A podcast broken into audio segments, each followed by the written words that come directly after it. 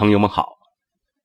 有人问呢，如何才能从头开始按顺序听到我播讲的著名学者周汝昌先生的著作《千古奇文千字文》？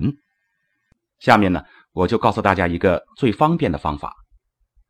首先呢，在您的手机上搜索并下载一个叫做喜马拉雅的 APP，在手机上安装并打开这个软件之后。在首页上方有一个搜索框，输入“李欢读书”四个字进行搜索。注意是木子李，欢乐的欢，这样就可以找到我读过的所有的书的音频。如果您想在第一时间听到更新的内容，就点一下关注，这样就可以收到更新的提示。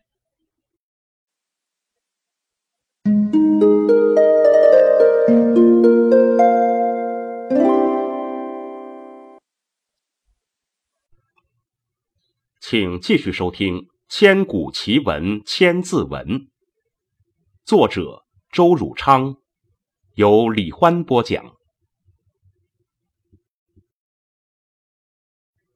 现在我要提一个很有关系的文本问题，就是“绿照调阳”四个字，在文本上就发生了歧义，不少书家。把这句写成了“律吕调阳”，这个“吕”字是错误的，本来应该是“律照调阳”才符合史实。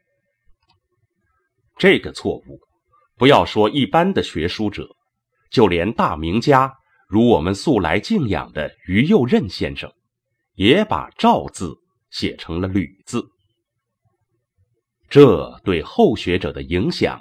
却不可低估，所以我不会直言，特为提出，请方家评议。原来周兴嗣这位奇才的奇文，那章法结构是特别谨严而清楚的，由首名天地玄黄起，一直到绿照调阳句这一段。是讲天文历象、阴阳气候，而人们常用的“气候”一词，究竟是什么意思呢？这就要从“绿照调阳”这四个字来寻求本来的正确解释。现代人都知道，自然科学、科技研究特别注重实验这一手段，没有实验。就没有结果资料可为定论。那么，我们中华古代科技讲不讲实验呢？告诉你吧，那太讲实验了，那办法太高明了。这儿的绿照调阳就是一个极好极典型的实例。中华古代很早就认识阴阳二气的妙理，认识到。岁月过到了冬至那一天，阴气达到了最终点，而转生出阳气的开端来。这个认识正确吗？古人就做实验来证明了。他们的办法是用音乐上定律的六个管子，里面都盛上非常容易飞动的家福灰。把这六个管子埋在地下，等到冬至这一天，把第一个管子起开一看，那家福草灰就被阳气冲动而涌出了管子口，证实了就在冬至的当天，阳气虽然还很微弱，却实实在在的发生了萌动转化的微妙现象。古人。把这种实验阳气的办法就叫做后气。我们直到后来所讲的“气候”一词，就是由后气的实验延续下来的。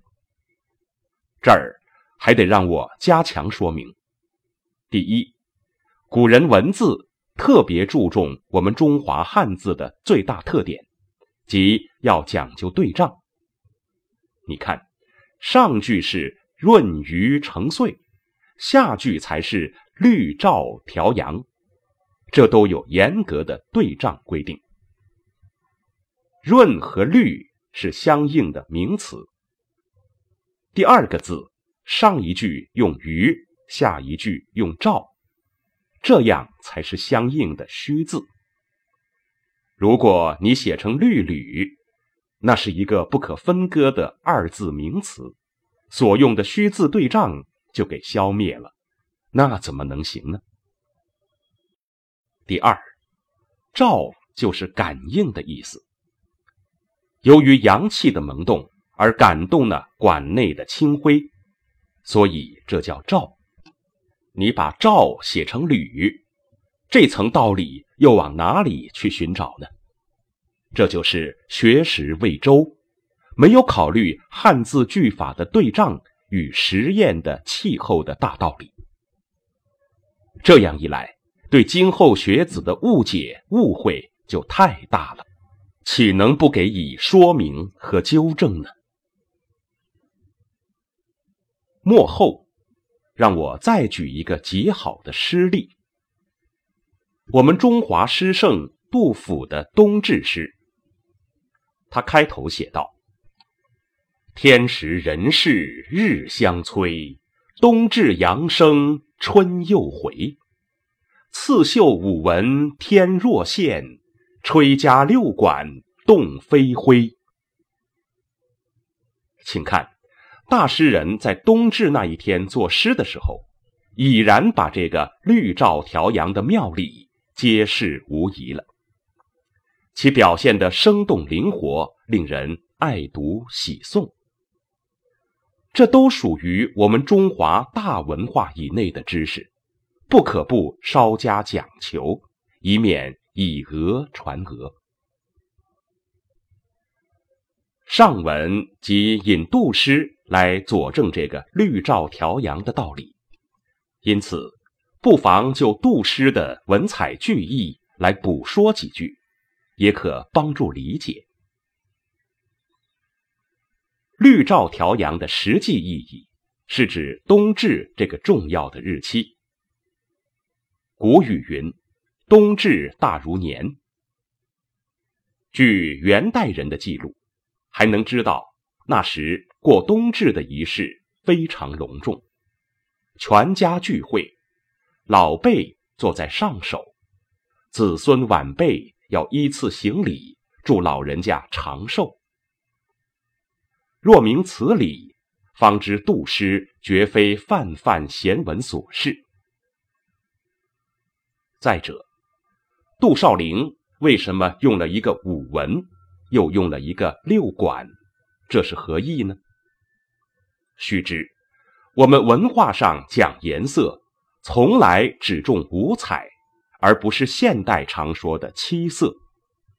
所以“文章”二字本意是五彩为文，五音为章。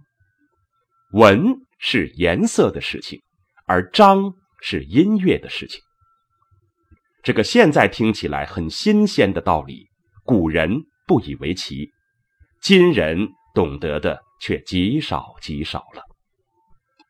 说破一句吧，中华本来的文章，指的就是汉字文化的两大特色。汉字包含了彩，又包含了音。如果不讲究文采和音律，那么从根本上就算不得是中华的文章了。那为什么又非是六管呢？这道理。就在于中华古乐包含五音十二律，十二律分为阴阳各六律，习惯上守阳而次阴，所以冬至那天验的是阳气的萌动，当然只能用六个阳律的管做此实验。至于那六个铝管与阳气无关，所以。千字文这一句里不可能出现“吕”字。至于“吹家”又是什么意思呢？“吹”就是指阳气的升腾萌动，如同人吹绿管一样。而家是家福的灰，因为它是最轻微、最容易浮动的物质。懂了这些，你才加倍感受到那个“赵”字的道理，而不可能是“吕”字的译文和错写。最后，找寻二字至额的缘由，只不过是古人书法上行草连笔之处，将两个字写得有某些相似。临写者粗心不察，心里先有了“绿吕”这个成语，于是就此不再细想，径至写作了“吕”字，从此以讹传讹，沿袭下来。